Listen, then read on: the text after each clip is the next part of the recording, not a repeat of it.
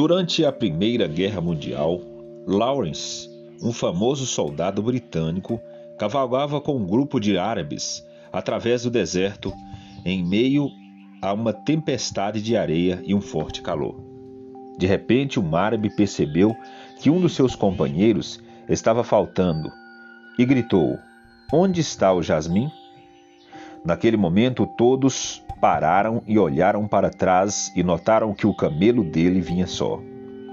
Jasmin havia sido vencido pelo calor e o desconforto do longo trajeto e caíra do animal e tinha ficado para trás, perdido e sujeito às dificuldades do deserto, entregue à morte.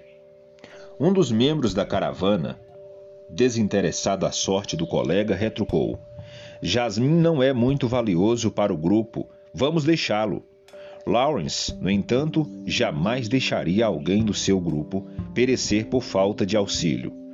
No entanto, dá a meia volta e retrocedeu até encontrar Jasmin. E, encolhido na areia, morrendo de sede e calor.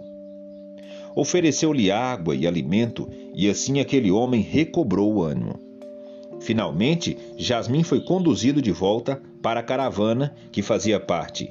Assim como este homem, tem muitos que vivem perdidos por este mundo afora numa tão grande tempestade de areia, que não deixa os não os deixa ver o caminho pelas coisas do mundo e o que o mundo oferece. Lawrence cumpriu seu papel numa atitude de Jesus Cristo, pois o próprio Senhor Jesus disse: Pois o Filho do Homem veio buscar e salvar o que havia perdido. Lucas capítulo 19, versículo 10. Há muitos literalmente perdidos, mas Jesus os quer encontrar e trazê-los para a caravana que vai para o céu.